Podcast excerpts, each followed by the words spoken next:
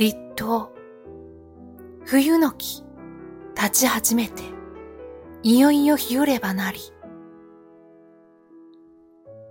冷たい風が吹いたかと思えば、時折、うららかな陽気があって、ほっと和むこともあります。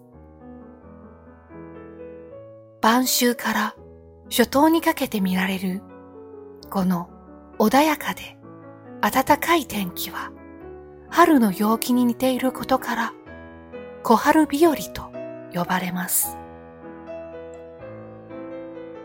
冬の中に春を感じ取ることができるなんて、なんだか嬉しいですね。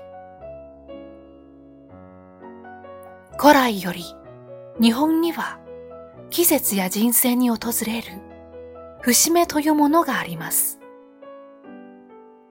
子供の大事な節目の年に、その健やかな成長を祝うのが七五三。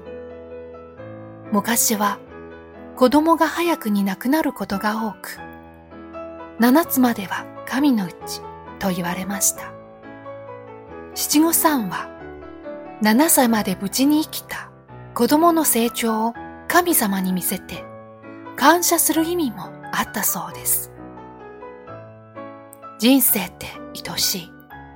その思いがいくつもの節目を生み出してきたのかもしれません。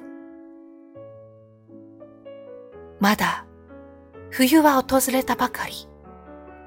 一風ごとにゆっくりと大地は凍っていきます。京都には24の季節があります。